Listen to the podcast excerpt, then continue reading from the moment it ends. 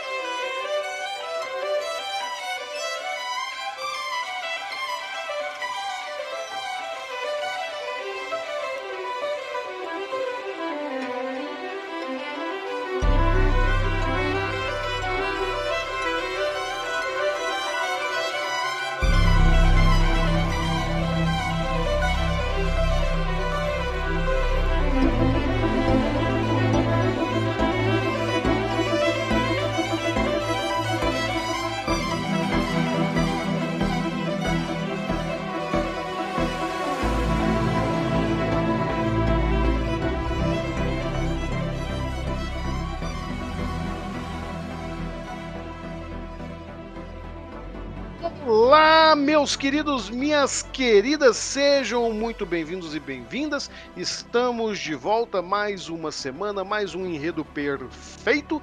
E aqui estou eu, Rafael Assis, o seu, seu anfitrião nesta aventura cinematográfica. E comigo está ele, meu amigo, meu companheiro, o rapaz que não está aqui no momento do meu lado, Edivaldo Ferreira. Como vai, Ed? Eu vou lá pra área, né? Esperar o cruzamento pra fazer um golaço. Você tá feliz essa semana? Ah, eu em tô, termos tô- futebolísticos? eu estou extremamente feliz em termos Ah. futebolísticos. É, é, eu, eu não vou deixar você estender isso muito, não, porque a gente já tem pouco ouvinte, eu não quero afastar os poucos que temos, vai saber, né, quem nos ouve. Mas se você está nos ouvindo e é da região aí de Belo Horizonte, Minas Gerais, conhece aí os meandros do, do, do campeonato. Foi no Mineiro? Foi no Campeonato Mineiro. no Campeonato Mineiro, sabendo que este vídeo está sendo gravado no dia 6 ou 2, esse vídeo não, esse podcast, não esse vídeo, esse podcast está sendo gravado no dia 6 ou 2, faça as contas e descubra por que, que o Ed está feliz. Tudo a declarar e nada a declarar ao mesmo tempo. É isso mesmo, ma- mas aqui estamos para continuar a nossa cobertura do Peladão Reluzente, é, a- esta grande premiação que cada vez mais se aproxima e, e vai me criando ansiedades, porque eu quero assistir esse negócio, mas o Oscar ele sempre avança tarde da noite e eu trabalho na segunda-feira. Me, me incomoda todo ano saber que o Oscar não pode ser feito num sábado. Né? O que, que custa para eles fazer num sábado? Tem que ser sempre num domingo, na virada para segunda. Me Porque quebra. o, o- é porque o, Oscar, assim como o senhor Boni Júnior, ele é inimigo do trabalhador brasileiro. é inimigo do trabalhador brasileiro. É, ma- mas tentaremos, viu, pessoal? Tentaremos fazer aqui uma live acompanhando. Fiquem atentos aí ao Nest Tatuado, também às nossas redes sociais. Lembrando que no finalzinho do programa nós as falaremos para vocês.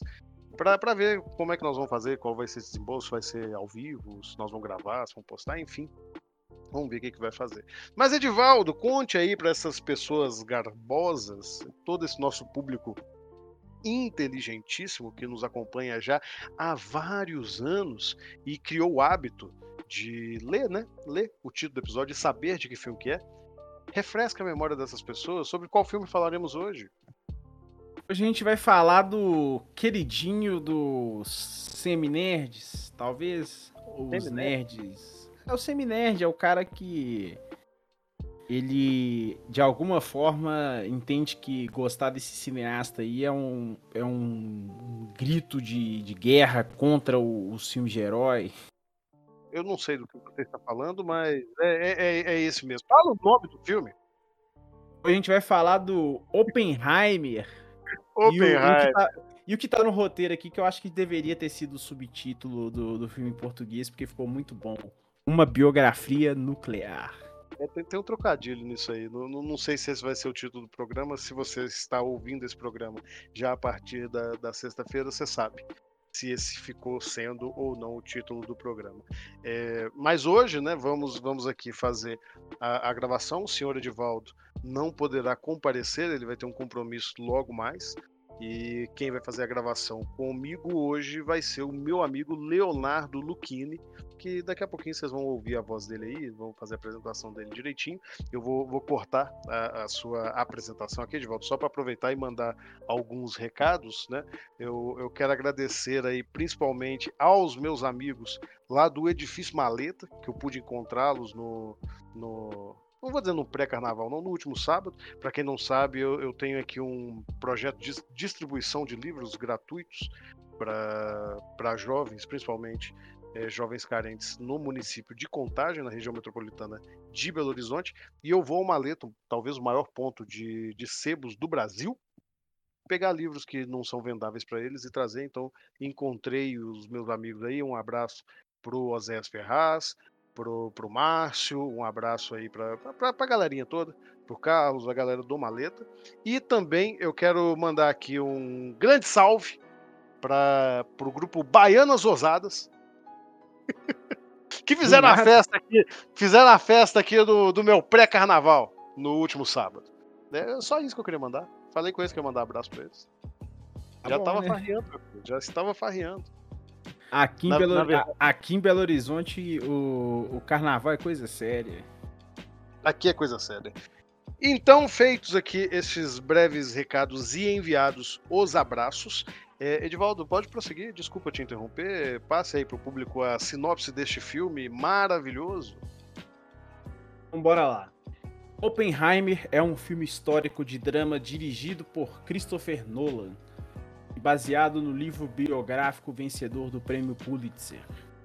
Prometeu Americano, o triunfo e a tragédia de J. Robert Oppenheimer, escrito por Kai Bird e Martin J. Sherwin.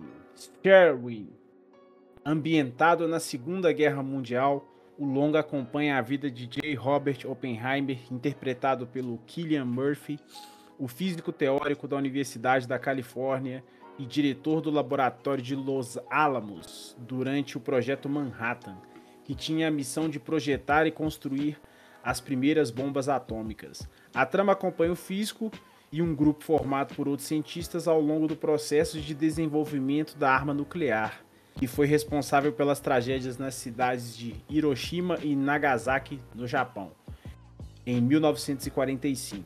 Além de Killian, o elenco, o elenco também traz nomes como Emily Blunt, Matt Damon, Robert Downey Jr., Florence Pugh, Gary Oldman, Jack Quaid, Gustav Skarsgård, Rami Malek e Kenneth Branagh. E é isso aí, meu amigo Ed. É, vale dizer ainda que este é o filme que teve mais indicações ao. Eu já falei pela Dom Reluzente hoje, né? Ao Desnudo Dourado eu, espero que a gente nunca tenha que pagar royalties ao Otávio Gá por isso. É, ah, e as indicações. Pagar, eu, vou, eu vou pagar é cortar aí na porrada. Oh, brincadeira, não oh. brincadeira, brincadeira. Você fala isso só porque nós temos quatro ouvintes. O dia que nós tiver muito, eu não falo essas coisas. Talvez esse, talvez esse seja o seu maior medo, né? Talvez, talvez. Mas vamos lá. As indicações para Oppenheimer neste ano de 2024 incluem melhor filme, melhor diretor, pro, obviamente, né, pro diretor, pro Christopher Nolan. É, melhor ator... diretor, obviamente, por diretor. Exatamente. Melhor ator para o Killian Murphy, ator coadjuvante para o Rob Downey Jr., não sei o que ele tá fazendo aqui, atriz coadjuvante para Emily Blunt, maravilhosa, mas não sei o que ela tá fazendo aqui, roteiro adaptado, figurino, cabelo e maquiagem, trilha sonora, design de produção, edição, som e fotografia é muita coisa para que Oppenheimer foi indicado. É, e de verdade só discordo aqui realmente do, dos prêmios de ator e atriz coadjuvante. Não sei. Eu consigo pensar em filmes, em nomes que deveriam estar aqui. Enfim, vamos lá. Dito isso, pessoal, vocês podem aguardar aí mais um pouquinho se vocês querem ouvir o Oppenheimer, porque antes da gente ir para o segundo bloco e falar sobre a narrativa deste filme, que muito provavelmente será o vencedor do prêmio, né? Já estamos aos pouquinhos dando aqui as dicas das nossas apostas, ainda faremos ainda nossas torcidas, mas segura um pouquinho porque antes do, do, do bloco de análise nós vamos aqui para a fofoquinha. Fofoquinha! Fofoquinha!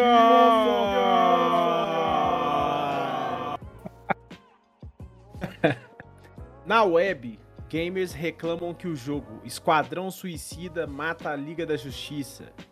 O Esquadrão Suicida mata a Liga da Justiça.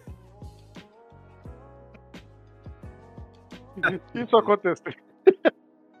Isso aconteceu, tá, gente? É, foi uma grande celeuma do, do Twitter nos últimos, nas últimas semanas. E eu já vou te avisando de volta. Basicamente, o fofoquinho da semana vem do meu Twitter.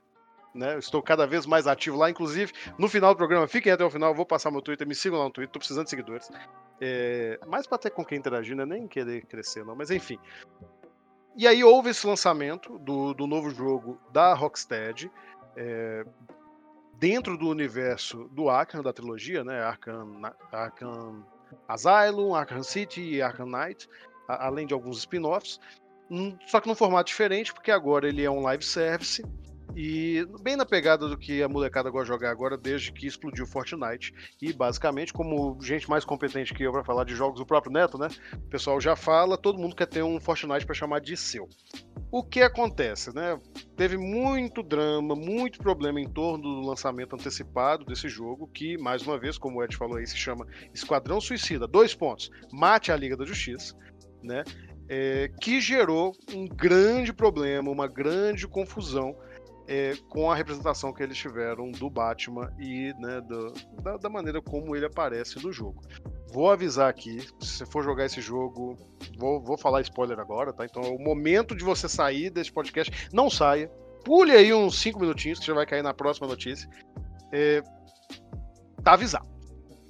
Como era de se esperar de um, de um jogo chamado Mate a Liga da Justiça, o Esquadrão Suicida, ele né? Você vai controlar os personagens ali, a Arlequina, Tubarão Rei, tudo isso aqui que, que nós nerdolas conhecemos muito bem, é, enfrentando os, os heróis mais icônicos da DC que neste momento estão sendo controlados pelo Brainiac. Uma história até bem parecida em Injustice 2.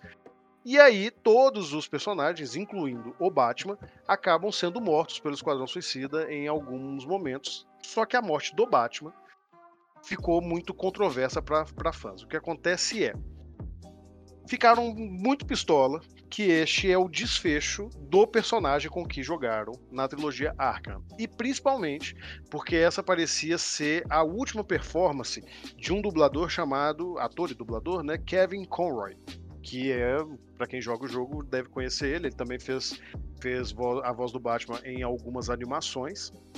E que infelizmente, Ed, esse, esse camarada ele faleceu em 2022, aos 66 anos, depois de ter uma batalha árdua e até relativamente pública contra, contra um câncer. Então, evidente que isso é triste, toda essa situação, mas independente de, dessa situação, eu acho que o que pegou muito pra galera foi a, a sensação de que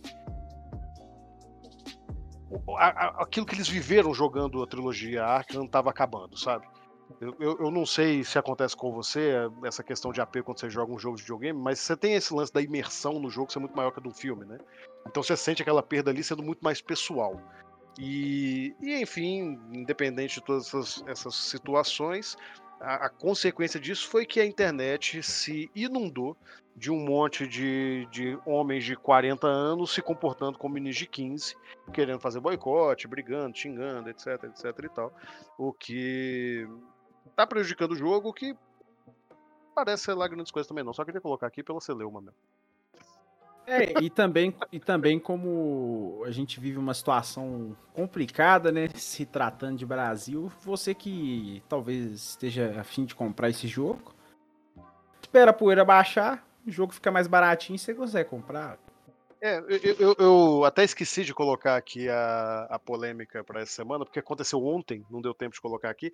Mas, mas espera para ver se o Xbox vai, vai virar uma SEGA. É, isso tá acontecendo agora. Espera, porque dependendo, vai que isso aí cai lá no Game Pass, você paga mais barato para jogar. E essa fica pra semana que vem, então? Talvez. Vamos, vamos, vamos pra próxima. Então bora lá. Políticos brasileiros reclamam que documentário da Netflix retrata figura histórica como homossexual. Eu, é, eu gostaria de fazer um comentário aqui antes da, da sua da, da sua explanação, Rafael. Diga. Então você vê que eu tô até dando uma agarrada aqui. eu sabia que essa notícia ia te pegar. Fresquinha, tá? Não sabe, assim, geralmente a parte de notícias do roteiro eu deixo pra ler na hora, assim, né? E inclusive é um modus operandi mesmo, porque a, a graça é ver a notícia na hora. Mas, cara, se você for um pouquinho só. Um pouquinho só. Só um pouquinho, não precisa ser muito, um pouquinho racional. É, eu acho que se você volta dois mil anos para trás ali, né? Um período onde não, as vamos... pessoas. Contextualiza. Contextual... Tá, vou contextualizar. Não, não, eu, eu, pode deixar que eu contextualize aqui. Nesse caso, eu acho que nós dois podemos fazer comentários. Esse bloco vai ficar enorme. É, temos aqui, vocês não estão vendo, mas esse aqui eu peguei um print. É, e, e, e, rapidinho, gente, não, não quero trazer nenhuma celeuma de politicagem para esse programa, tá? Então, se, se, vocês querem discutir política, em quem vocês votam, com, com, como é que vocês desperdiçam a, a, ideologia de vocês, vocês vão discutir lá, sabe, no seu Twitter, não, não aqui. Mas, mas isso aqui hum, é, ficou engraçado, eu não tive como não trazer. Então, eu estou aqui com uma imagem, um print do Twitter, um, um tweet do senhor Renan Santos, né, que é, é ligado aí, não sei se é o presidente do MBL, essa galerinha aí, e ele está retweetando, veja bem, uma página, Edivaldo, que se chama End Wokeness and wokeness. É, já. Já, já diz muita coisa, né? É, o comentário dessa página aqui é em inglês, mas eu vou, vou ler Ah, tá, só. Desculpa, desculpa, te, desculpa te interromper, Rafael, é porque eu acho que é importante para nossa audiência aí. Além ah. da tradução, né, que seria acabar com, com o despertar. Eu, se você puder dar só um breve contexto aí do que, que significa o woke lá para os americanos, né? O woke começou como uma gíria progressista, né, no sentido, ah, nós estamos despertos, nós estamos acordados, e depois foi apropriado por uma galera mais, mais de extrema direita, mais direitista mesmo, para zoar dos esquerdistas, falando assim, ah lá, aquele lá é woke e tal, tal, etc, etc. Enfim, é, é essa a piadinha. Então, end wokeness, pare com... Seria assim, pare de lacrar, pelo fim da lacração para colocar numa boa colocação. E já que estamos traduzindo, vou já ler o tweet do Andrew Oakness aqui. Ele publicou que a Netflix fez um novo documentário sobre Alexandre o Grande e que em apenas oito minutos iniciais já tornaram o personagem gay. Esse, esse, é o comentário original. Esse é o comentário original, aí tem umas fotinhas aqui, vocês não estão vendo. Se quiser, busquem esse tweet na, na, internet, deve estar ali. Mostra o Alexandre o Grande, o ator aqui, lourinho, coisa e tal, e a cena ao lado, ele beijando um homem. E ao qual o político brasileiro, que eu não vou ficar aqui repetindo o nome, vocês já ouviram. Perdão aqui, inclusive, tá? É, é abre aspas, tá? Os palavrões deste bloco ficam na conta da personalidade. Então, tirem as crianças do fone se houver crianças ouvindo é, a personalidade, político brasileiro soltou o seguinte: abre aspas. Tomar no cu, achei apropriado. O cara conquista a porra toda, também achei apropriado. Para um monte de vagabundo, continua apropriado. Mais de dois mil anos depois, transformarem ele em gay. E aí ele continua, sem nenhuma evidência que sustente isso nas fontes primárias. É... Eu pergunto volta: será que o político brasileiro achou esta, essa representação uma injustiça do caralho? Ou ainda perguntando, será que ele só tá confuso com de onde veio o apelido O Grande? Pode ser, pode ser. Talvez pode ser. o Grande ali. Eu é... coloquei fazer essa não, piada. E, e, e, porque. Não, a, a, piada, é, a piada é maravilhosa, assim. A piada em si é maravilhosa. E a alcunha dele não é o grande Alexandre. É Alexandre, Alexandre o Grande. O Grande. Acho que só por isso aí já não existe muito, muita margem para discussão. É, Cara, mas o, o, que o, o, que eu ia comentar, inclusive, gente, é. Vocês estão vendo aqui a magia acontecendo, né? Porque essa breve explicação da cultura woke, que é uma coisa que não estava programada, tá? E como eu gosto muito de salientar e gosto muito de pegar o Rafael de surpresa, ele sempre manda muito bem aí. Fique registrado o elogio. Bombons não, e... bombons não.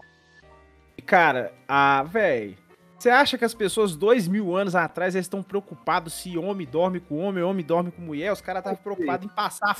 Os caras estavam preocupados em passar a foice no outro e passar a outra coisa é, também. Tá aí que tá. Eu não sei, eu não sei dizer. E, e como este não é um, um podcast de história, é um podcast de, de, narrativa, que trata de cinema, de, de, obras culturais. Eu ainda não tive tempo de ver esse documentário da Netflix, a gente está ocupado fazendo a cobertura. Vou assistir em algum momento. Eu, eu, lembro já ter tido toda essa conversa fiada quando saiu aquele filme do Alexandre também, lá no, nos anos 2000, no começo dos anos 2000. Mas como este não é um, um, um, podcast de história, eu fui buscar uma fonte, né, que é o perfil Pensar a História, também no Twitter, e, e vou citar rapidamente aqui também, do mesmo jeito que eu fiz aqui com com o nosso político citando o ipsis literis ali, vou ler rapidinho, se você me permite, é uma nota que, ele, que eles mesmos incluíram, tá? Então abre aspas aqui. Não existem fontes primárias para nenhuma informação sobre Alexandre o Grande, seja sobre sua sexualidade ou sobre suas conquistas. Nenhum dos relatos escritos por seus contemporâneos chegou aos nossos dias. Alexandre viveu no século IV a.C., as fontes mais antigas sobre ele, porém, são do século I a.C. Aí coloca aqui algum, algumas fontes, né? Diodoro, Cículo, Ariano, Plutarco e aí vai embora, tanto da, da Idade Antiga como já da Era Cristã. Existem, no máximo, citações, fragmentos coesos sobre Alexandre que foram resultados por, da pesquisa desses historiadores antes de serem perdidos, né? Então, basicamente, eu, eu gosto aqui até a última frasezinha que ele coloca, né? Ainda abre aspas, portanto, as fontes que dizem que Alexandre conquistou a porra toda, eu tô fazendo as aspas aqui com a mão, são as mesmas fontes que falam sobre suas relações com homens e mulheres. É, eu, eu, me interesso por isso, Edivaldo. Quem me conhece fora aqui do, do, podcast, quem acompanha minhas redes sociais, sabe que eu gosto de literatura clássica, leio essas coisas todas. Mas esse aqui não é o foco, então se vocês quiserem se debruçar mais sobre a história do Alexandre e ver se esse é um documentário acurado historicamente, é, recomendo que sigam aí o perfil Pensar a História e outros comunicadores que também falam sobre história, em especial aqueles que a gente chupinha aqui no formato, que é o xadrez verbal. Um beijo, Felipe, um beijo, Matias. Ó. Não igual o beijo do Alexandre, porque eu não tenho essa intimidade com vocês. Exato. E, e nós somos o Felipe e o Matias da Shopee, né? Da Shopee. Somos da Shopee, somos da Shopee. Mas fica aí a dica. E não, e não, e aqui, não desrespeitando a Shopee, hein, gente. Shopee, eu compro coisa na Shopee, tá? Vai pra última notícia, que esse bloco tá ficando gigante. Vai, sei lá, vai com os caras da Shopee e fala, vou patrocinar esses mano aí, pô, se me interessa por narrativa. Aí do paga nada nós. eles escutam isso aí, paga nós. Vambora pra próxima. Grupo Silvio Santos in inicia reintegração de posse do Teatro Oficina, em São Paulo é, do, do, nada aqui o negócio ficou sério, né? Nós estamos aqui rindo, brincando, mas também foi, foi uma notícia que pegou muita gente de surpresa no, no último dia 5 de fevereiro, né? Na, na manhã de segunda-feira, no início dessa semana, o Teatro Oficina é, passou por uma ação considerada truculenta, por quem estava lá registrando no momento, de fechamento dos arcos do beco, sabe? Fechamento mesmo com tijolo. O pessoal lá do Grupo Silvio Santos chegou, começou a concretar tirou o pessoal de lá e fizeram essa ação de reintegração de posse. É, e por que, que a gente fala que é forçado? Porque há uma ação judicial do Grupo Silvio Santos. Quem acompanha mais essa cena do Teatro Paulista lembra da, da ocasião né, da morte do Zé Celso, talvez um dos maiores dramaturgos e atores do, do teatro é, de retomada ali, do, realmente do, do, do, teatro de arena, né, do, a, a, exatamente do Teatro Oficina. E, e, teve toda uma festa muito bacana em celebração da vida dele, em ocasião do, do, do falecimento dele. Eu mesmo assisti a madrugada fora todo, todo o festejo, né? É, celebrando a vida e a obra desse, desse cara que foi muito importante para a formação do teatro brasileiro. E já naquela época se falava sobre o processo de reintegração de posse que estava é, em juízo e, e não houve ainda um parecer final. Uh, o Grupo Silvio Santos ele se antecipou ao parecer final do, do, do, Poder Judiciário e do Ministério Público e já foi lá e já, já concretou tudo, já está fechando, já está tomando um lugar que é preciso lembrar é, é tombado. É, é um lugar tombado. Então, não sei no momento que a gente está gravando aqui as, os desenrolares, provavelmente isso vai continuar sendo uma briga muito grande na justiça. Mas eu trouxe essa notícia também para fazer uma outra anedota. Para quem não sabe, é, e para quem quer saber, É, o Silvio Santos, em razão dessa celeuma dele com o Teatro Oficina, ele foi usado como base de inspiração para o Doutor Abobrinha no Castelo Ratimbum, que é aquele personagem que ficava indo e voltando, né, tentando comprar o castelo, enganar o pessoal. E evidentemente que, que nem necessariamente a figura do Silvio Santos enquanto pessoa, no, esse comentário aqui não é nem um ataque, eu acho que nem a, a ser ali como personagem é isso, mas porque ele representa né, o grupo é, da empresa, que inclusive leva o nome dele. Então fica aí, fica aí a, a nossa solidariedade aos coletivos que ainda operam no Teatro Oficina. É, pessoal, vão ao teatro. Vão, vão ao teatro, não apenas o teatro oficina, valorizem aí o teatro brasileiro, esse teatro feito na raça, porque é só com o público acompanhando, participando e fazendo com que essa arte se mantenha viva que coisas absurdas como essa não vão acontecer. E, e é até. Isso, né? e, a, e, até só um comentário, assim, até, per, até também perder um pouco da, da estigma, né, do, da elitização do teatro. Cara, teatro hoje em dia você consegue acompanhar preços extremamente acessíveis, né? Então, se puderem, tiverem nas condições, vão aos teatros aí das suas respectivas cidades e apoiem a cena. Isso aí. Pare de fazer drama. Vá ao teatro. Com essa eu acho melhor que encerrar o bloco. é, vamos encerrar porque já, já deu, né? Já deu. Já, já deu, já. Eu fiz piadas melhores. Ô, gente, até daqui a pouquinho vocês vão estar aí comigo com, junto com o Léo Luchini e, e, o Ed volta aí no finalzinho para as nossas considerações finais e indicações culturais. Até daqui a pouquinho. É.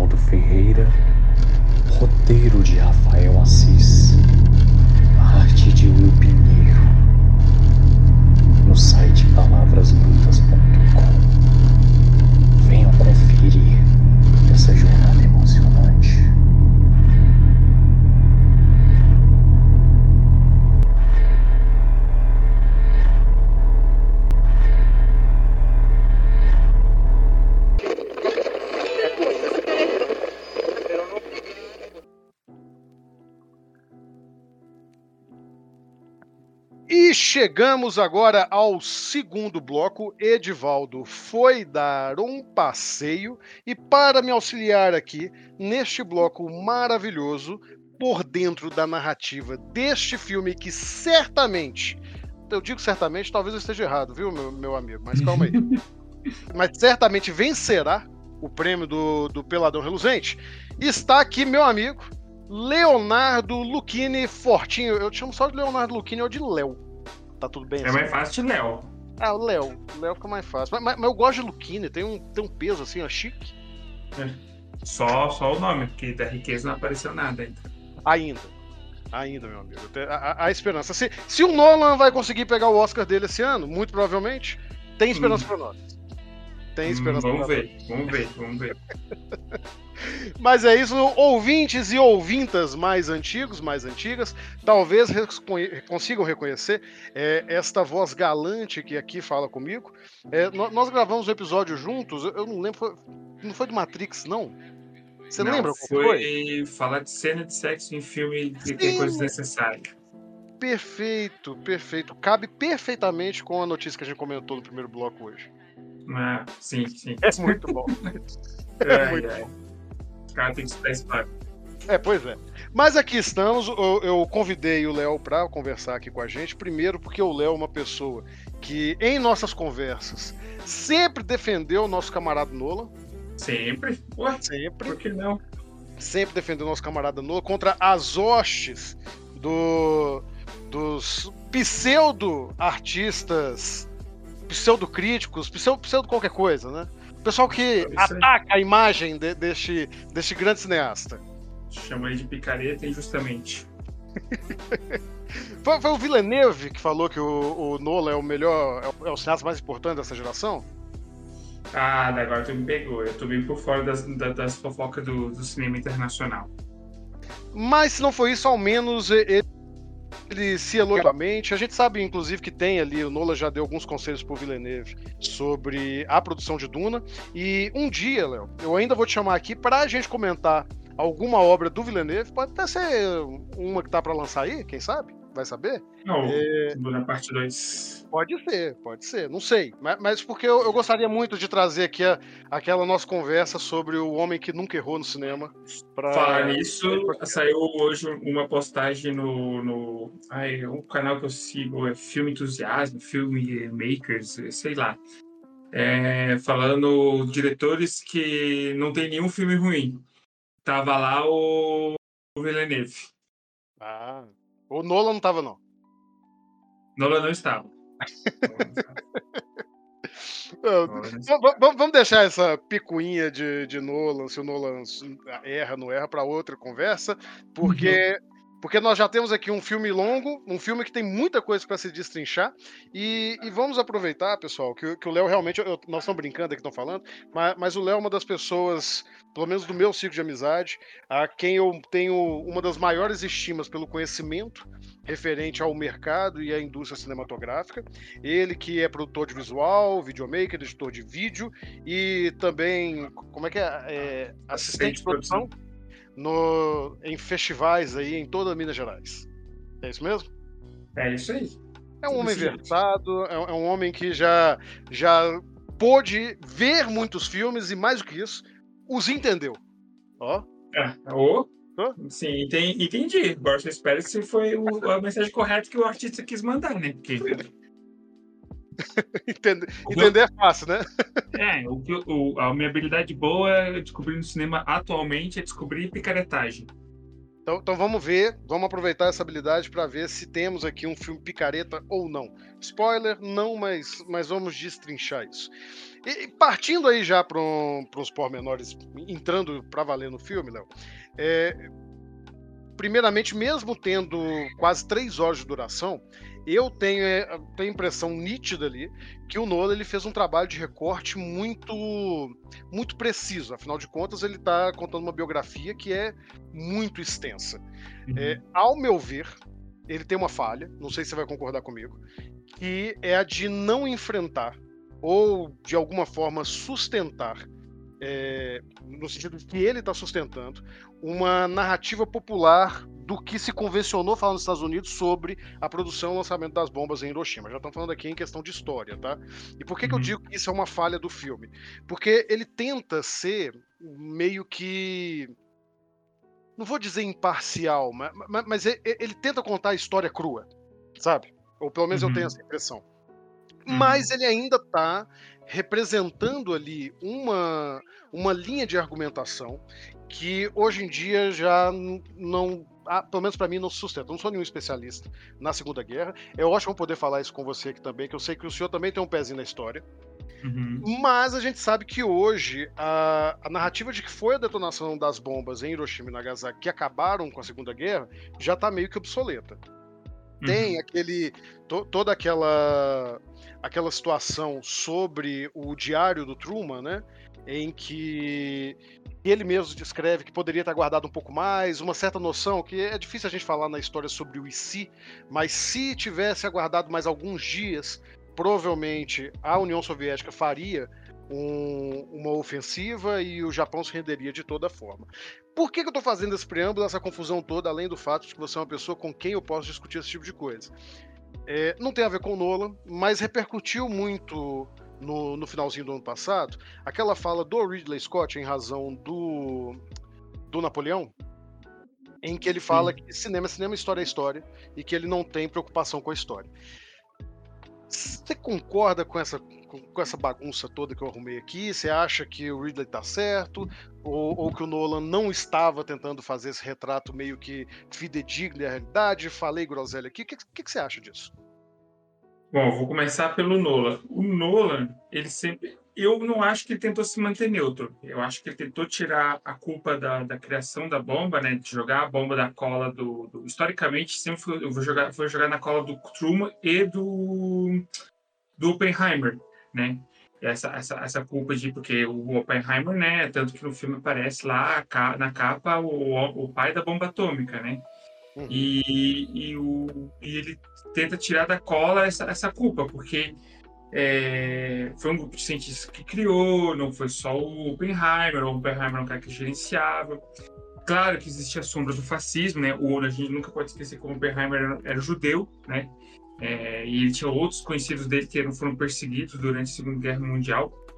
Então eu percebo muito, assim, o filme já começa desse jeito, assim, né? Com, com a montagem já dentro, dentro de um julgamento e, e, e, o Nolan trabalha habilmente, aí nesse ponto, acho que é o ponto forte do filme, é a montagem, né? nesse julgamento que vai do começo até o último frame onde parece ele conversando com Einstein, assim, sabe? Então, eu acho que ele tenta dar uma voz de neutralidade pro Oppenheimer e os demais cientistas e colocar na cola do, do Truman e daquele personagem do Robert Downey Jr. lá, que é o Lewis Strauss, né? Só que, cara, aí eu vou aqui no, no, no, no, no, no Ridley, Ridley Scott afirma, né?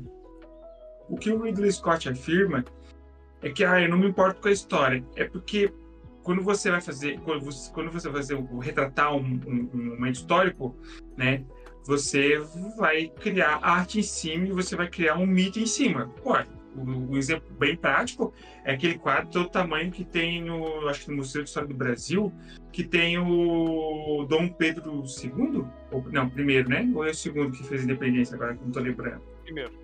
Primeiro. Dom Pedro I em cima de um cavalo branco gritando independência ou morte. A gente sabe que essa história não aconteceu. Só que no, no mundo da imaginação, no, no, na, no, mito, né?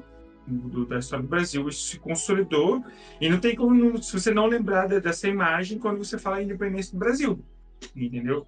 Então, assim, eu não vi o filme do Ridley Scott, né? Eu ainda busco ver, né? Mas possivelmente ele seguiu essa, essa, essa ideia mítica do, do, do, do do Napoleão e coisa que todo mundo sabidamente sabe que não aconteceu, assim. Sim. No, no, caso do, do Napoleão, eu, eu, vi ele agora há pouco. É, é, mais grave do que no, no caso do Oppenheimer, já, já vou te dizendo, porque de fato uhum. ele fantasia muita coisa. Aqui eu concordo com você, eu, eu acho que, que, que, você tem uma tomada de, de direção, e, e, é muito interessante você pontuar realmente que é, é jogado ali a, a responsabilidade para o Truman e para o personagem do Rob Downey Jr., porque você tem exemplificado a, até mesmo em ponto-chave do filme, né? Eu me lembro da, da cena em que eles eles estão lá no comitê interino, né? Já no, uhum. no finalzinho a bomba já está feita e, e um dos generais ele diz que aquela é a única maneira de de encerrar a guerra e de fazer os japoneses se renderem, e que uhum. isso seria também, por consequência, a única maneira de impedir a morte de soldados americanos. É. O, o, questionamento que eu faço, justamente como, como você, você, corroborou, né, é que uhum. isso não está dado na história. E, e, a gente já fez alguns comentários aqui sobre biografias, Léo, de, de como biografias tendem, e isso aqui falando como uma tendência, tendem a glorificar o seu biografado. Isso por natureza. É da natureza sim, sim. Do, do, formato. Então é muito difícil você conseguir criar um, um processo de distanciamento entre o espectador que está acompanhando aquela história e, e a própria história narrada para que você não tenha uma interpretação já favorável ao protagonista. É muito difícil uhum. fazer isso. E, e, aqui, como tem essa, essa colocação do Nolan, eu, eu concordo com você. Ele está ali realmente fazendo uma defesa. A, no, a noção de julgamento eu nem tinha pensado. Mas dá uhum. para você pensar nesse filme inteiro como uma, um encadeamento fílmico de julgamento. Você até falou da, da parte em preto e branco e tudo. Uhum. Se eu uhum. não me engano, a, todas as sequências do preto e branco eles colocam mais peso na narrativa do personagem do Downey Jr. É o momento que o, que o Oppenheimer está sendo mais pressionado. E, a, uhum. e, as tomadas coloridas são aquelas onde ele de fato está com a gente, né? Ele está uhum. se movendo, ele está fazendo as coisas. Então é, é, um equilíbrio que vai indo e voltando, realmente, para que a gente faça esse julgamento, mas, evidentemente, o, o diretor já tem uma posição e ele dá essa posição no filme, né? Uhum, uhum. É, e, e, ali eu, entendo no todo, todo o processo da construção do filme é, eu vou, você falou ali da parte preto e branco. Eu achei engraçado assim que é, em raríssimas vezes o, da, o, Robert Downey Jr. aparece na parte colorida. Acho que em duas partes do filme inteiro ele aparece numa parte colorida, assim. O resto sempre aparece em, em preto e branco. E quando aparece o, o Truman, a, única vez que ele aparece é em preto e branco, né? Assim, historicamente o Truman sempre foi um presidente imbecil, né? Essa é a palavra correta, assim, sabe? O sucessor dele que teve que consertar muitas coisas depois no, no, no processo da, da, da, da, Guerra Fria. Mas voltando ao filme, sim, é realmente é isso. Assim, o pessoal, quando vai fazer filme sobre biografia, eles querem defender um, um, um ideal deles, assim. É, porque quando a gente olha em retrospecto, principalmente a vida de, depois do, do, do, do, do projeto Manhattan, é, esses físicos tiveram reconhecimento universitário, mas meio que tiveram com suas histórias apagadas, né? Que grande maioria tinha, era, tinha, era ligado com, com o comunismo, como o filme bem mostra, assim, sabe? Mas o cara não podia nem discutir, né? Ou ser simpático virava alvo. Eu acho que esse momento também ele retrata muito bem esse processo, né? De, de, de desconfiança, né? De medo sobre, sobre esse processo do, do, do, do, da onda vermelha, antes, até antes mesmo da, da, da, da criação da, da, da, bomba atômica. Eu, eu achei legal você puxar isso também, e, e de novo eu vou reforçar aqui. A, a gente já conversou em off aqui, viu, pessoal? E, e, concordamos que o filme acerta mais do que erra. Mas eu tô, eu tô aqui nesse momento aqui para poder dar uma pressionada no Léo e apontar primeiro os defeitos. Depois, depois a gente pode apertar as mãos e elogiar as coisas que o filme tem de boa. Mas, mas quando eu falo que ele tem esse problema de, de olhar, que eu falei lá no começo, né, a, a disposição do filme em, em colocar realmente a intenção do diretor em detrimento de, de uma história um pouco mais equilibrada, eu, eu, gostei muito de você falar desse ponto dos cientistas, porque você disse que eles meio que foram apagados, é, não vou dizer na história, né, mas no, no conhecimento público, por todos os motivos que você falou. E, e, é complicado, porque se você perguntar para uma pessoa que acabou de sair da sessão, talvez ele não vai lembrar o nome de nenhum outro cientista, salvo Einstein e Oppenheimer. Porque uhum. todos eles também estão ali meio ampassant. Não, o, Feynman, o Feynman quase ninguém lembra que ele participou do, do... Eu, eu, quando, quando, eu fui ver esse filme, eu, eu peguei ele. Nós estamos conversando aqui, inclusive. É, peço desculpas se a minha memória não, me, não, acabar me falhando aqui. Eu tô com um roteirinho, mas eu peguei esse filme em cabine, Léo. Uhum. Lá no ano passado. É. Já tem uns seis meses que eu vi esse uhum. filme. E eu lembro que no cinema, quando começou a aparecer o cientista, eu, eu parecia criança. Eu falei assim: quando vai aparecer o Feynman? Quando vai aparecer o Feynman? Na hora que aparece, é 30 segundos, ele sai de cena. Uhum. Sim. Eu fiquei morrendo de raiva. Eu falei assim: não, eu quero o filme do Feynman agora. o filme baseado do Projeto Manhattan, só que Feynman. Exatamente. Eu, eu, até porque né, eu, eu, entendo aqui a importância de se contar a história do Oppenheimer, todo, todo esse esforço artístico para contar essa história, mas particularmente eu acho o Feynman muito mais interessante e divertido. As sim, confusões sim, que ele aprontava ali, eu queria muito ver um filme disso. E também sim. um cara que foi, sofreu perseguição ali por ser considerado comunista, né? Como, como você disse, o, o filme retrata isso, mas, mas, me parece uma, um erro estético que, uhum. embora o filme diga isso, em momento nenhum o espectador sente, porque o filme está praticamente todo centrado ali nesse julgamento uhum. que você muito bem apontou sobre o Oppenheimer. É, é que essa, essa questão ali é que o, o, eu acho engraçado, né? Porque não apareceu ninguém falando pô, fizeram um filme de um, sobre um comunista, Oppenheimer, não sei o quê. E na verdade, sim, nunca fui, historicamente falando, nunca foi provado que ele, ele tinha amigos, conhecidos, teve relação conturbada com aquela menina lá no, no filme, né? Mas eu acho ele, interessante. É, mas ele, ele mesmo não, assim, outras pessoas tiveram, né? Ele tentou ajudar quem ele pôde, né? Esse processo eu acho muito interessante como ele constrói esse, essa, essa, noção de medo e como isso permeia, né, no filme inteiro, né? Antes, e eu acho e que eu volto a dizer, no começo do filme isso já é jogado para você, né? Que quando ele começa a participar desses movimentos, né? Até o fim quando ele está no, no, no, no, no julgamento. Sendo julgado no julgamento o barra farsa lá, né? Que, que ele está no filme. Mas acho que como como você falou, assim, né? O filme é um filme que tem muito mais acertos, assim, sabe? É um filme que eu acho que a montagem dele é muito bem construída. Ele, essa ideia de construir um julgamento que, que só termina na reta final mesmo do filme, assim, no último frame, eu achei bem acertado essas escolhas. É... o, a, essa, essa dualidade do, do, do, preto e do branco. Eu achei que ia ficar meio, meio barango, assim, sabe? Porque é, o maioria do pessoal que tenta fazer isso ou acerta muito ou, ou erra muito. Desse ele acertou muito. Ele só dá uns pequenos escorregões, eu acho, só, mas assim, de ser, às vezes, didático demais, como sempre faz, né? Sim. E, e, mas eu acredito, inclusive, que até a maior falha desse filme, que, que é justamente essa. É, essa mania do Oppenheimer de explicar como é que é a, a visão dele do Oppenheimer, né? Uhum, é, uhum. é, o Oppenheimer dele. Ao mesmo tempo, isso também é uma vantagem, porque continua explicativo, sim, mas ele não se perde em gorduras. Vou, vou, vou fazer me entender aqui um pouco. Tudo que a gente vê no filme, do princípio até o final, é a perspectiva do Oppenheimer. Do Oppenheimer, uhum. do Nolan.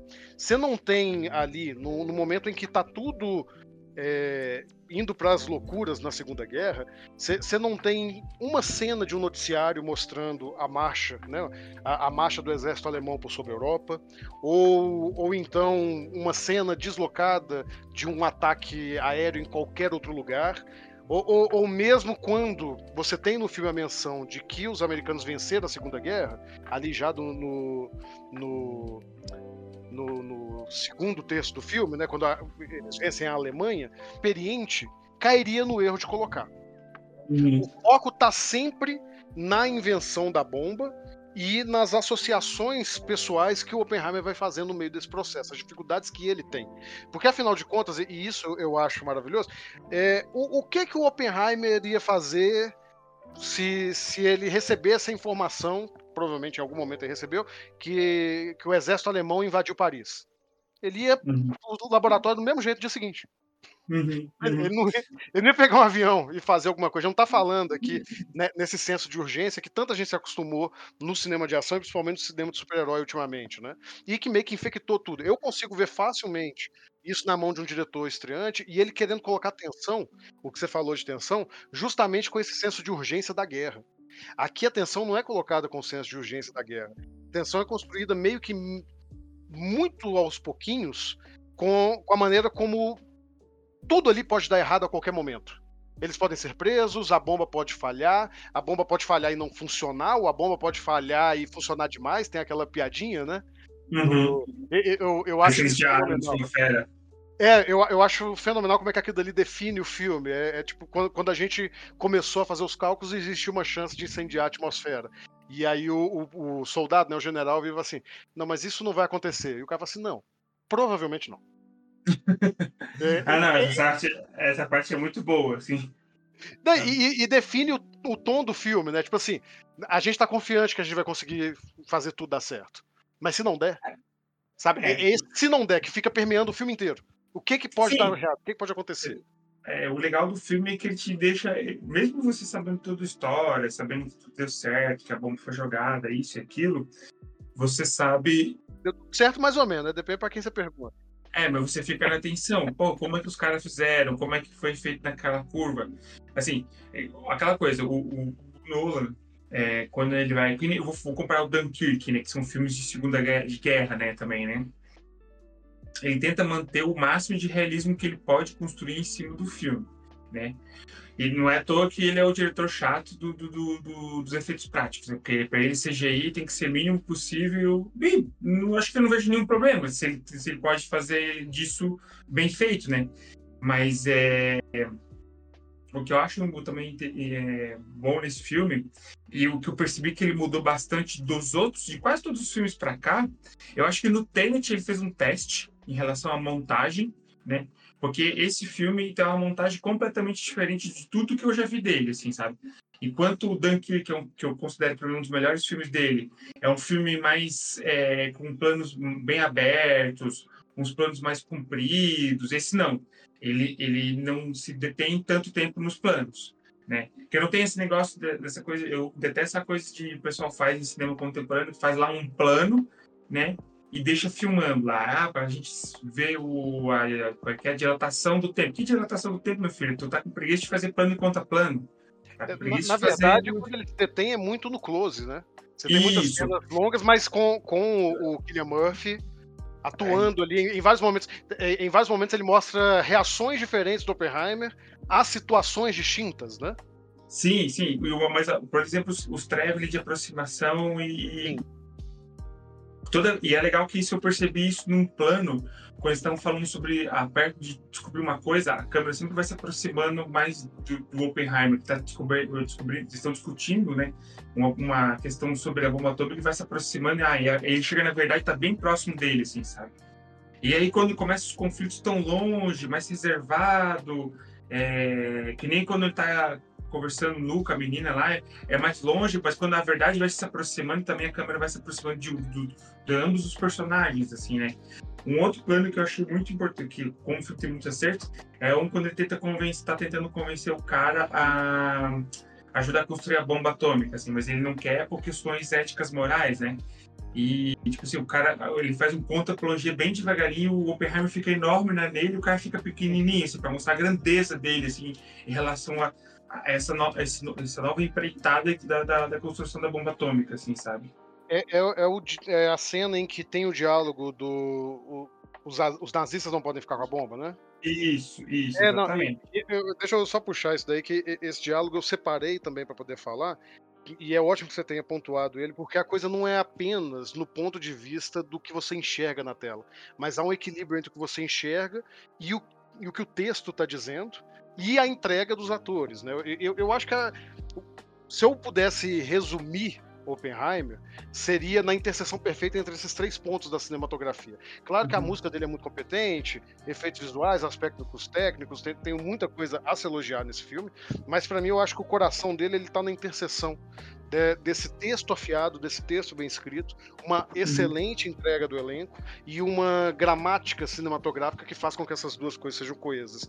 E, uhum. e nesse diálogo, enquanto acontece isso que o Léo falou, e, enquanto você tem essa dança do, da dimensão dos personagens em tela para favorecer o Oppenheimer, o, nesse momento ele está falando com o Isidor Isaac Rabi, que é interpretado uhum. pelo David Krumholtz, desculpa se eu estiver falando errado aqui o nome dele, e este esse físico, que inclusive chegou a vencer o Nobel depois, ele diz que abre aspas, eu não quero que a culminância de três séculos de física seja uma arma de destruição em massa, perdão. Uhum. Não sei se podemos ser confiáveis com uma arma assim. Ao que o Oppenheimer responde. É, mas eu sei que os nazistas não podem. Sim. Sim. Aí ele convence o cara. Exatamente. E você vê como o Léo descreveu, a gente não consegue passar a cena aqui, mas prestem atenção quando vocês forem ver o filme, que nesse momento o Oppenheimer é colocado em destaque na tela, como, como uma força opressora, como a voz da razão. E, e o Léo tá certinho, tem várias discussões, a câmera sempre vai buscar o Oppenheimer, sempre vai. Porque ele tá ali no espírito criador, e, e até é, é, curioso como é que isso é subvertido próximo ao final do diálogo dele com Einstein, né? Porque essa mesma coisa acontece quando ele vai visitar o Einstein pela primeira vez lá no começo do filme, uhum. e aí ocorre o oposto, não sei se você percebeu. O Einstein foge e a câmera foge junto. É, é, como se ela não conseguisse enquadrar. E quando finalmente enquadra naquele diálogo final, na verdade é um diálogo que meio que quebra o Oppenheimer. Devolve uhum. a ele o status humano, né? Que, que, justamente é o que faltava ali. O, o, filme tá, tá o tempo todo construindo ele como meio como uma divindade falível, né? Você é, tem todas as dúvidas ali, mas ele está sendo alçado quase como um deus do Bhagavad Gita. E, e é. essa, esse diálogo dele com Einstein meio que puxa ele de volta para a humanidade e provoca a última âncora, pelo, pelo, menos eu enxergo assim, de empatia com o espectador. Ba bate no chão e você fala, ok, entendi esse cara. Eu achei interessante essa cena aí, que é construída, é, logo, ela, ela jogada logo na, na sua cara, assim, ah, os dois não se dão bem, assim, sabe? Porque, historicamente, o, né, o, aí, se fala sempre o, aquela coisa que eles falam no filme, né? O Einstein abriu a, a, as porteiras da, da, da, física quântica e o Oppenheimer, e não só eles, né? O próprio Heisenberg, o, aquele outro que o Einstein se correspondia, que eu esqueci o nome, o Schrödinger, né? Se adentrar nesse lugar que o Einstein, não que ele recuou, mas ele achava inconcebível, né, esse, esse tipo de, de, coisa. E eu acho legal que essa dualidade neles não é de inimizade, mas são de, de discordâncias intelectuais que fica claro. Tanto que no final isso fica mais claro que é mais ainda, entendeu? Essa discordância intelectual entre, entre as duas partes, assim, do, do, do filme, assim. Né? Eu concordo perfeitamente, mas eu não vou conseguir deixar de perder aqui um ponto, Léo. É, eu, eu vou te fazer uma pergunta. Se você souber a resposta, não, não, não responda agora, tá? Só guardar para você. Uhum. Você sabe o que, que o Einstein falou pro Oppenheimer quando eles se encontraram? Sei. Você sabe, você sabe. O- Nossos ouvintes, nossos ouvintes vão esperar até o final do terceiro bloco para saber a resposta.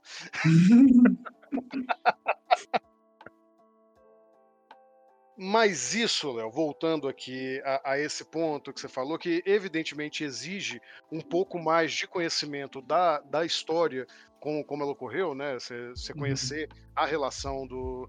Da, a relação acadêmica entre Oppenheimer e Einstein, entre Feynman ali. O, o, o Feynman e o Einstein já tinham mais. ma- mais um, traquejozinho com o outro, né? Infelizmente, esse não é o filme do Feynman. Não, esse, Mas- ele, ele sempre, na verdade, sim. Não existe. A, a gente, quando, quando, quando acontece essa cena ali, a gente acha que os dois são hostis, assim, sabe? Exato. É, o tempo inteiro. E até a parte que a gente vê que um entrega lá, eu quero que você veja esses cálculos aqui, né? Mas, mas isso que eu quero pontuar, Léo. Como é que o Nolan ele foi feliz em aproveitar as lacunas do conhecimento do público? Porque um- uma coisa que mais me chamou a atenção, no sentido de, ah, o que, que eu posso aprender com esse filme no sentido do, eu- tá, eu sou escritor, sou roteirista, eu quero ver. O Nolan está contando uma história que, não vou dizer todo mundo, mas boa parte do mundo sabe o desfecho. Né? A, gente, a, gente a gente sabe o que aconteceu em Hiroshima e Nagasaki. Muitos de nós já conheciam a história do Oppenheimer a frase emblemática nele, né, que entrou para a história e a gente vê repetidas para lá e para cá. Como você faz essa história e ainda cria um clima de urgência no espectador? Eu acho que o caminho que o Nola toma muito, muito, de forma muito feliz, é ocupar essas lacunas. Então ele brinca com essa briga com Einstein. Ele traz o personagem do Robert Downey Jr., que esse sim o público geral não conhecia, e dá uma carga dramática para ele. Ele vai Uhum. pontuando os pequenos momentos ali e vai criando tensão. Ele explora, ainda que, ao meu ver, de uma maneira mais limitada, a, a questão do casamento do Oppenheimer. O casamento dele vai dar Uhum. certo ou não. Co- Como você já Sim. falou antes, é uma sucessão de coisas que vai o tempo todo te dando a sensação de que tudo pode ruir a qualquer momento. Ainda que você saiba o desfecho da história, isso cria uma sensação, uma ilusão de que você não sabe. Durante, durante aquele percurso, você sente como se não soubesse. E- embora Sim. você possa sair do filme e, e saber, não, eu sei o final da história, sabe? Não, é, é, assim, eu, eu, eu- não conheço, por, por exemplo, no- em termos de fatos, eu não conhecia o, o Projeto Manhattan como um todo, mas no modo geral eu já sabia como, o que tinha acontecido. O que eu não lembrava, por exemplo, do personagem do Robert Downey Jr., que aí já como você comentou sobre esse assunto, eu é que merecido é, os prêmios que o Robert tá, tá ganhando, né, tá é, vindo aí, porque a atuação dele tá muito boa, tá muito consistente, né, de- é, é, acho que essa, esse, esse tempo de férias do Homem de Ferro tá fazendo muito bem para ele, né, que ele tá resolvendo atuar de verdade, né, não que o Homem de Ferro ele atue mal, gente, é porque esse, é, é assim, é um filme menor para um ator do calibre dele. Eu vou- deixar você falar isso por sua conta aí, porque eu ainda tô magoado que o William Defoe não foi indicado a ator coadjuvante. Pois é, pois é. Mas uma coisa que você falou do elenco, eu queria pegar esse gancho, eu fiquei de cara que é um elenco. É um elenco que funciona muito bem.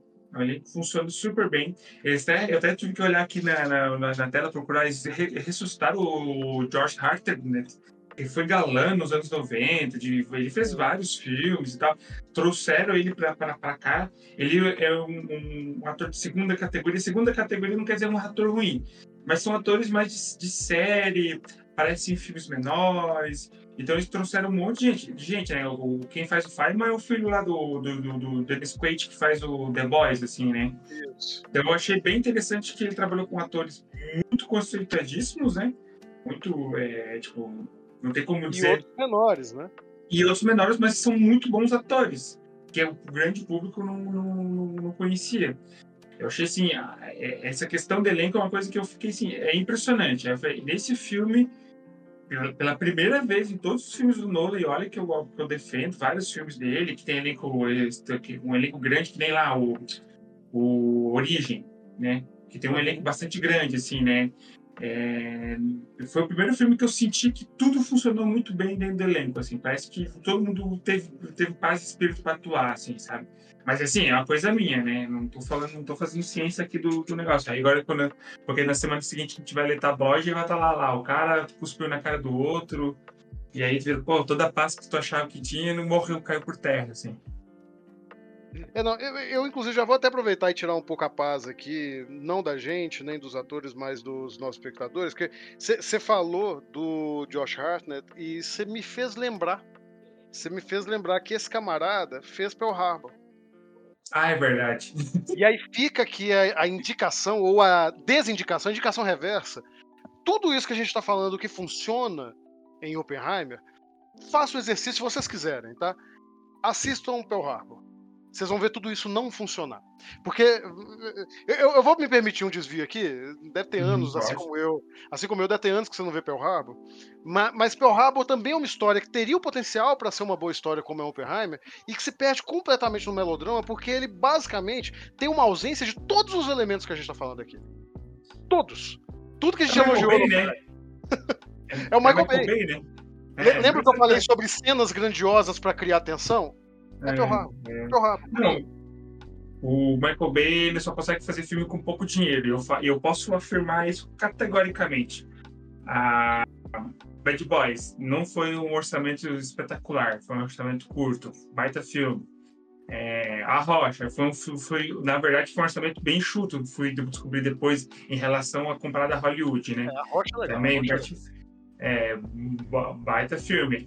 Ah, o Sem Dor Sem Ganho lá dos caras barombados que são que é da Trambique. Muito bom. Mas por quê? Porque deram pouco dinheiro para ele. Você fala, tem que dar pouco dinheiro para ele. Aí vai fazer um bom filme. É, eu, eu, só não tenho certeza porque tem, tem um filme dele que eu corri, que é o tal de Ambulância, Um Dia de Crime, que eu acho que ele teve pouco dinheiro e eu tô com medo de ver esse filme. Mas uh, fica aqui, o Léo nem percebeu, mas fica aqui a indicação, tá? Se vocês quiserem que o Léo volte aqui para analisar Transformers, o último cavaleiro, comentem no chat que, que ele vai estar aqui, né, né Léo? Eu sei que você gosta muito, em especial desse. É, é, vai, ser o, vai ser a sessão de ofensas do filme inteiro. vai falar, meu Deus do céu, eu fico. Ai, ai. Mas vou voltar. Eu, eu, eu fui, vamos voltar no filme, pô. Não, é, eu, eu, eu acredito. Oppenheimer do que este filme. É, não, é, é só para fechar. Realmente fica aqui só mesmo essa indicação reversa. Mas eu, mas eu indico, mas eu indico assistir, eu indico assistir Pearl Harbor em comparação a esse filme, sim. Em é, comparação a esse filme, eu, eu acho que dá um, um, um, bom contraponto do que fazer do que não fazer, claro. É, hum. Não era pretensão do Michael Bay, né? O Michael Bay queria fazer um melodrama. E, eu hum. acredito que ele fale até no melodrama, mas, mas ainda assim, é um melodrama. Mas eu, eu, eu acho que é interessante, como exercício uhum. mesmo, ver um filme e ver o outro e ver o quão diferentes eles tratam um tema que está tão próximo ali, né? Que é, que é justamente essa questão toda da Sim. Segunda Guerra. E, e, principalmente o, o que eu acho o que eu acho importante que a gente coloca aqui é como que Oppenheimer conseguiu trazer de volta uma discussão é, que meio que já estava já tava esgotada, né? Ninguém discutia sobre, sobre Oppenheimer no boteco. Ninguém. E, e, o filme ele consegue, através de todos esses elementos, gerar um, um, primeiro, né, essa relação de empatia com o protagonista. O Killian Murphy contribui para isso pra caramba, porque é um ator genial. Uhum. Mas principalmente colocar em contraponto essas conversas, e daí que eu retorno, só para poder bater a última vez na, naquela falha para mim, que eu acho que, que é a grande falha do filme. É, talvez a única real que, que exista, e as outras vão só desmembrando ela ali num, num, num mar de acertos é que o Nolan ele não acrescenta essa discussão. Ele, ele meio que bate o martelo, sabe? Você sai do filme falando, tá, eu saquei. E, e, eu acho que uma figura, principalmente, não uma figura, mas figuras tão emblemáticas, figuras tão grandiosas da história, a gente nunca deveria bater o martelo, sabe? É, mas é porque o, é aquela coisa que, que, que é bom e é ruim, é, é, é aquela, é, aquela qualidade do, do do, do, do Nolan, né?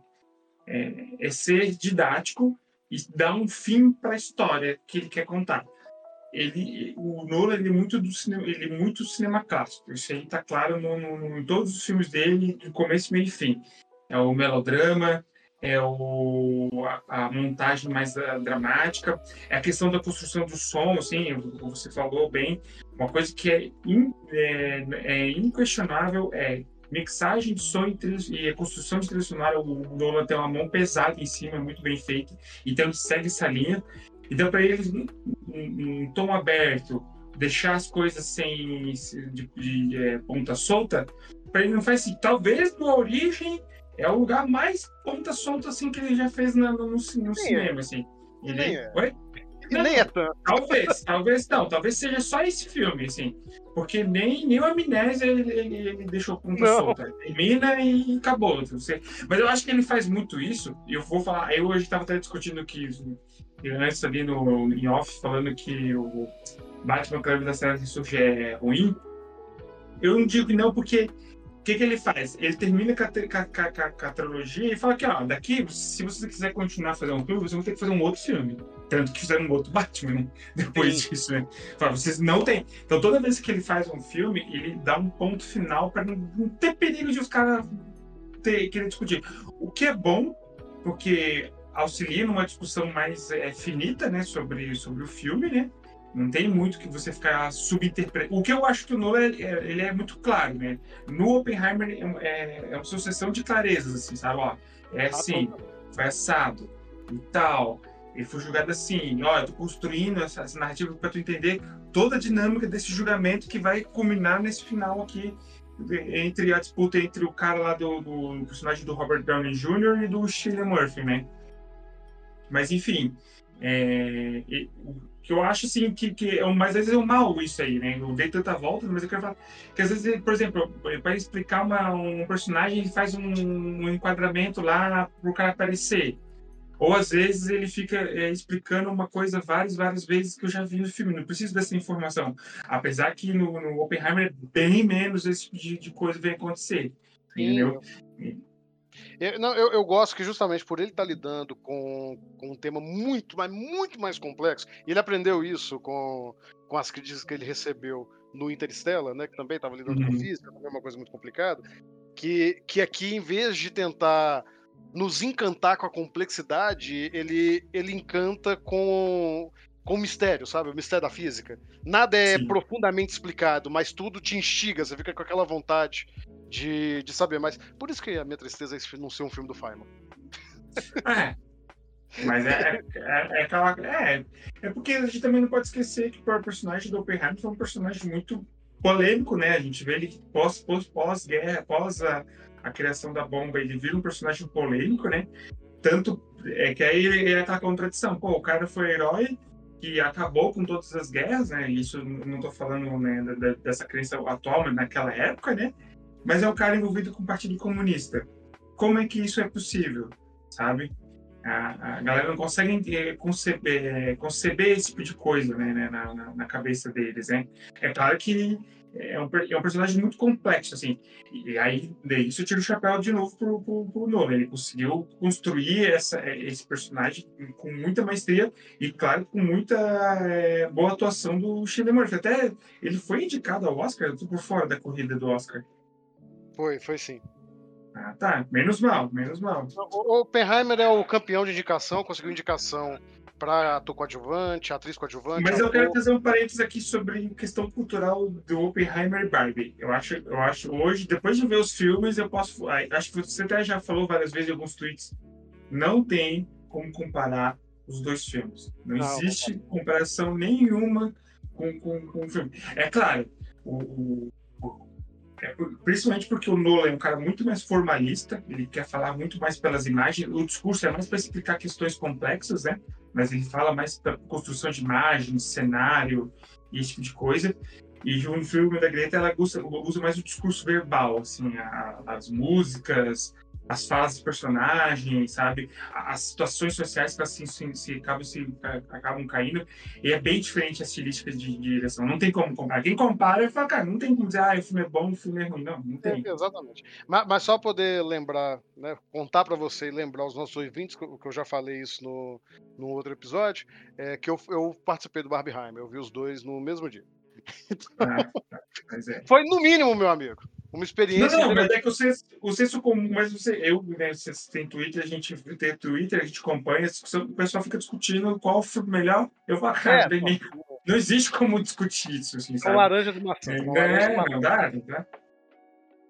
Mas, mas, mas eu acredito que é isso. De, de verdade, eu acho que quanto mais a gente alimentar esse tipo de discussão que a gente está tendo aqui, não essa discussão do Twitter, né? A, a discussão de por que esse filme funciona, é, quais são os elementos. Eu acredito que, que esse é, é, é, o cinema que o Christopher Nolan tenta atingir. Para você, ele acerta mais do que para mim. Uhum. Mas ao menos é a tentativa. Mas, Não, mas ao menos é a tentativa. Mas eu, mas eu assumo que é um lado pessoal meu que apita.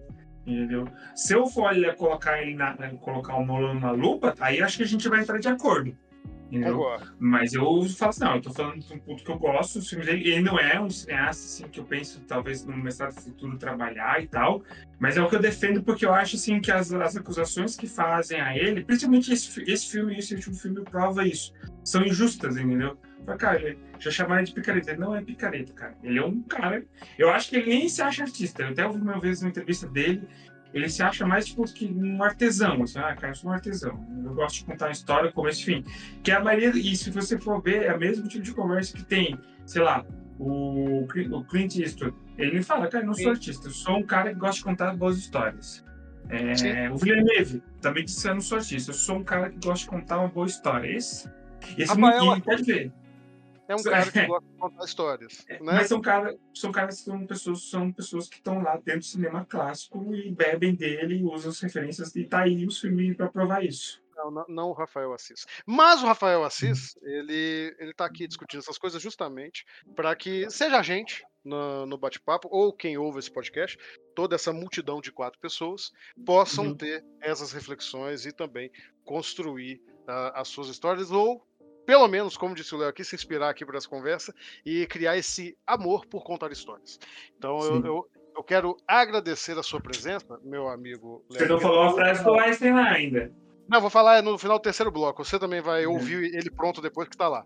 Tá? Ah, tá bom. Tá é... bom. Eu vou guardar para lá. Fique até o final do terceiro bloco. Mas É... Léo, toda vez que alguém vem aqui, a gente pede para dar uma, uma, breve indicação cultural. esqueci de te falar, então tô te pegando pulão. Mas não precisa ser relacionado ao filme, não. Qualquer coisa que você esteja vendo, assistindo agora no momento, e, ou que você já tenha terminado, e que você queira indicar para a galera. Eu vou indicar o Triângulo da Tristeza, filme ganhador do, da Palma de Ouro do ano passado, se não me engano, em Cannes. Eu assisti recentemente, achei o filme incrível. É um filme que tem, tem esses negócios de cena comprida, com esticar, mas tem sentido em, em fazer isso no filme. É, o filme até.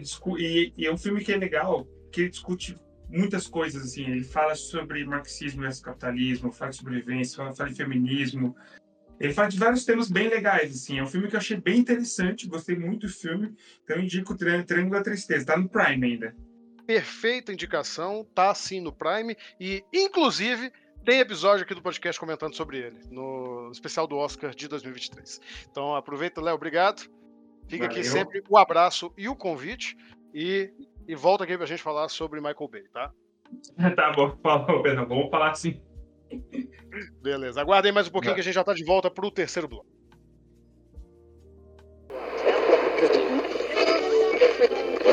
Fala galera nerd, aqui é o Faustino Neto, o Nerd Tatuado. Eu espero que vocês estejam gostando desse podcast. Entre nós, um novo podcast aqui na nossa casa. Você já conhecia o, nosso site, o Nerd Tatuado? Somos um site, um Instagram, um canal de comunicação sobre cultura pop, nerd, geek e sobre tatuagem. Mas você sabe que para manter isso tudo aqui crescendo cada vez mais, a gente precisa do seu apoio, a gente precisa da sua ajuda. Você pode nos ajudar pelo Apoia-se, que é apoia-se barra nerd tatuado, ou você pode apoiar também pelo cartaz que é barra nerd tatuado, ou então fazer aquele velho Pix da Alegria que é contato arroba nerdtatuado.com.br ou nerdtatuado.gmail.com Faz um Pix e também você pode se tornar assinante também no nosso PicPay, que é picpay.me barra nerd tatuado. É só um real, você já ajuda o nosso canal. E é isso, meus amigos. Após esse bate-papo sensacional aí com o nosso queridíssimo convidado, chegamos a mais um final de podcast, né? Eu sei que bate essa tristeza aí, seja pela longevidade do podcast, né? Tá ficando grande. Inclusive, deixa um feedback aí, gente. Vocês estão gostando do, da nossa era Drive My Car de podcast? E. Só e só vai piorar? Só vai piorar. Tá bom, né? Daqui a pouco vocês acompanham só os cortes, gente. Ninguém mais vai conseguir ouvir ele inteiro. Mas vamos às nossas considerações aí, né? Rafael, como é que as pessoas te seguem nas redes sociais? Bom, a, além do Serasa, que continua no meu pé, esse ano eu vou sair do Serasa, gente. Esse ano eu saio do Serasa. Mas, enquanto isso, vocês podem me encontrar também no Instagram, pelo perfil Assis Underline Foto, do jeito que se escreve, sem estrangeirismos. E também me sigam lá no Twitter, provisoriamente, tô tentando mudar esse nick, mas no momento tá um de tudo, um, um de tudo, por extenso, um numeral. É, tô, tô, pensando em fazer umas variações assim, tudo vai depender, claro, se eu tiver seguidores no Twitter. Então me sigam no Twitter, por, por gentileza, ou no X, no X. Eu falava X, agora tô voltando a falar Twitter. É, é, tô perdendo o hábito. E você, meu amigo volta, como é que podem te encontrar? Vocês podem me encontrar no Edivaldo Não É Poeta, no Instagram e também se quiserem seguir meu projeto paralelo aí, é o Palavras Brutas no Instagram também. E Palavras Brutas é um blog de literatura marginal aí, se você tem interesse em falar, conferir. Post novo todas as terças-feiras às 19 horas. Saiu uma antologia, né? E saiu uma antologia também. É, vai sair uma antologia um é, dia. É, vai sair, vai sair. Um momento, um momento. É, eu quero aproveitar, além de, de fazer esse pedido aí, para nos seguir e lembrar vocês que, evidentemente, vocês podem nos seguir também na página do Instagram do Neste Atuado e fazer a leitura. Se você chegou a esse podcast apenas pelo Spotify, pode dar uma conferida também no nosso post lá no site, que nele vai ter ali é, algumas coisinhas a mais. Às vezes a gente coloca links ali de comentários, algumas coisas a mais para complementar mesmo as coisas que a gente fala no podcast. Quero aproveitar também e agradecer mais uma vez ao meu amigo Leonardo Lucchini, que fez aqui essa gravação conosco, maravilhosa, sensacional. E agradecer também a todo mundo que comprou meu gibi, agora a campanha já acabou. O gibi está financiado e também vou pedir para vocês ficarem atentos aí, pode ser pelas nossas redes sociais, porque ainda teremos novidades, Edvaldo. Esse mês ainda teremos novidades de quadrinhos aí. Esse mês teremos novidades. Ah, é? Sim, teremos novidades. Estou, estou empolgado. Menino, eu tô escrevendo tanta coisa agora recente, eu tô ficando até doido da cabeça. Tô ficando maluco. Isso é bom. Trabalho demais, às vezes, é bom. Ah, e, e uma outra coisa, se, se, vocês souberem de pessoas que estão contratando trabalhadores precarizados no período entre meia-noite a seis, me, me mandam uma DM.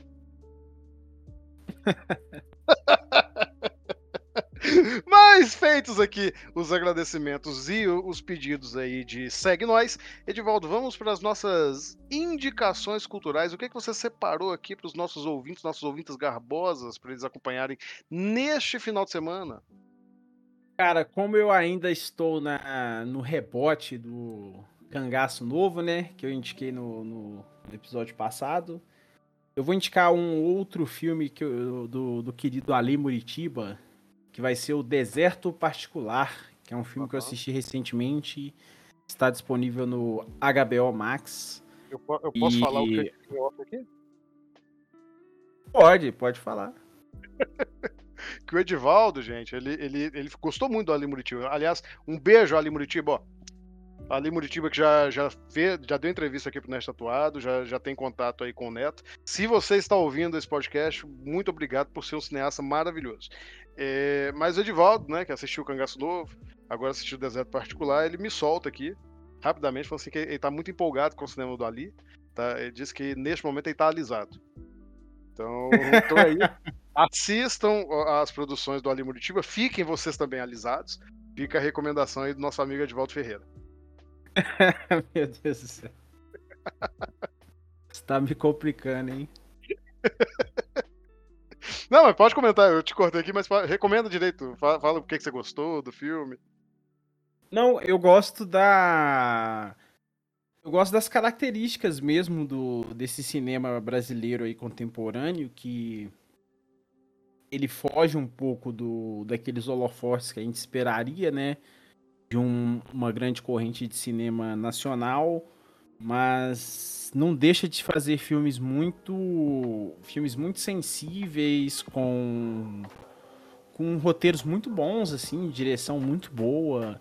Eu acho que é um filme que acaba, assim, né, na minha percepção, claro, né, não dá para eu falar como mercado ou como brasileiro em geral, mas é interessante você ver que existem grandes diretores aí com propostas de cinema muito interessantes e e que estão conseguindo né, viabilizar seus filmes, estão conseguindo circular as ideias, e o Ali Moritiba é um deles, e o Deserto Particular é um filmaço que eu recomendo a todos, está no HBO Max. E você, Rafael, qual que é a sua indicação? HBO Max, paga nós! Exatamente. Bom, a, a, minha recomendação, eu vou fugir um pouquinho do protocolo para variar, porque eu, eu, fiquei pensando numa coisa, Divaldo, que quando você assiste, quando você ouve, né? Eu tenho que parar com esse negócio de assiste. Quando você ouve podcasts que falam de outras áreas, né? Podcast de história, de ciência, em geral o pessoal faz indicação cultural. A gente fala de cultura e faz indicação cultural também. Mas tudo é cultura, né? Tudo, tudo é conhecimento, tudo vai lá. Então o que eu vou fazer agora? Você tá sentado? Tô sentado. Indicar dois livros de física. Porque afinal de contas, esse é o episódio do Oppenheimer. E, e, todo mundo já sabe, né? Você sabe o que, que, que, que o Oppenheimer falou pro Einstein quando eles se encontraram? O quê? Ele olhou pro Einstein e falou: Poxa, que físico, hein? É pontinho bom de acabar, hein? Não, eu nem fiz minha recomendação. Mas fica aqui. Oh, eu, eu, eu, comentei muito brevemente durante aqui o, a fala com o Léo, e vou trazer de volta agora que uma das coisas que mais me entristeceu no filme do Oppenheimer, embora isso não prejudique o filme em si, mas me entristeceu como, como nerd que sou, é, é que muito pouco é citado sobre o Richard Feynman. Richard Feynman, né, que, que aparece no filme, vocês ouviram aqui agora há pouco, então tá aí. É, e eu quero fazer a indicação de dois livros para vocês que não conhecem o Richard Feynman poderem conhecer. Uma primeira que é, que é levíssima, que é sobre ele, que é o Só Pode Ser Brincadeira, Sr. Feynman, que ele mesmo escreveu sobre ele. É, é, muito legal. E também um que esse vai chocar, que é o Sobre as Leis da Física, que você pensa isso e fala assim, não, meu Deus, já saí do ensino médio, não quero ler isso mais não. Mas, mas o, o camarada, ele escreve tão bem, Ed. Feynman escreve tão bem, tão gostoso ler, que, que dá vontade de você aprender um negócio. Aí você começa a fazer as contas, você desiste. Você fala assim, não quer mais. Entendeu? Você começa... Rapaz, você tava no, você tava no MIT pra eles recomendar um livro desse aí no ensino médio, pô? Não, é porque ele fala das leis fundamentais da física ali, aquelas coisinhas que a gente estuda no ensino médio, sabe? Tipo assim, gravidade. Aquelas coisas simples. Só que ele fala com uma paixão. Sabe, sabe quando você escuta alguém falando com paixão? Que, que Sei, você, eu, fala... eu, eu, eu, gra, eu gravo com essa pessoa semanalmente. Ah, é, eu, eu tô, vou ficar corado aqui. As pessoas não vão ver, mas estou corado. Toma é, esse mas, bombom. Já me deu muito bombom hoje, eu vou engordar. Mas, é, fica aqui essas duas indicações de verdade, tá? O Feynman, ele, ele não, não é. Ele é denso, mas ao mesmo tempo não é chato. Você vai ler como se estivesse lendo um livro de literatura, porque ele escreve muito bem. E, e talvez isso crie um, um. Se não te levar a estudar física, porque não me levou, ao menos tirar um pouquinho do ranço que muita gente carrega, né? Justamente por ter tido a obrigação de estudar essas coisas pro, pro saudoso Enem. Saudoso Enem. E aproveitar, última coisa, última coisa, antes da gente encerrar. Eu quero também aproveitar e dizer aqui para todas as pessoas que passaram no SISU agora, né, nas últimas duas semanas, a gente estava gravando, fazendo tudo isso, que se porventura tiver uma pessoa que seja que escolheu fazer letras ou cinema por causa desse podcast, a culpa é toda de vocês. Eu não tenho nada a ver com isso, tá? Não culpem a gente. Eu e o Edivaldo, a gente não vai carregar essa culpa nas costas, correto? É aquela, né? Não culpe o mensageiro. É, no, no, não culpa o jogador, culpa o jogo. Mas é isso, pessoal. Até a semana que vem a gente vai estar de volta com mais um filme aí do Peladão Reluzente. E muito em breve já vamos ter visto filme suficiente para fazer as nossas, nossas apostas. Eu sei falar português, eu prometo. Até mais, gente. Um grande abraço, Ed. Até mais. Tchau. Tchau.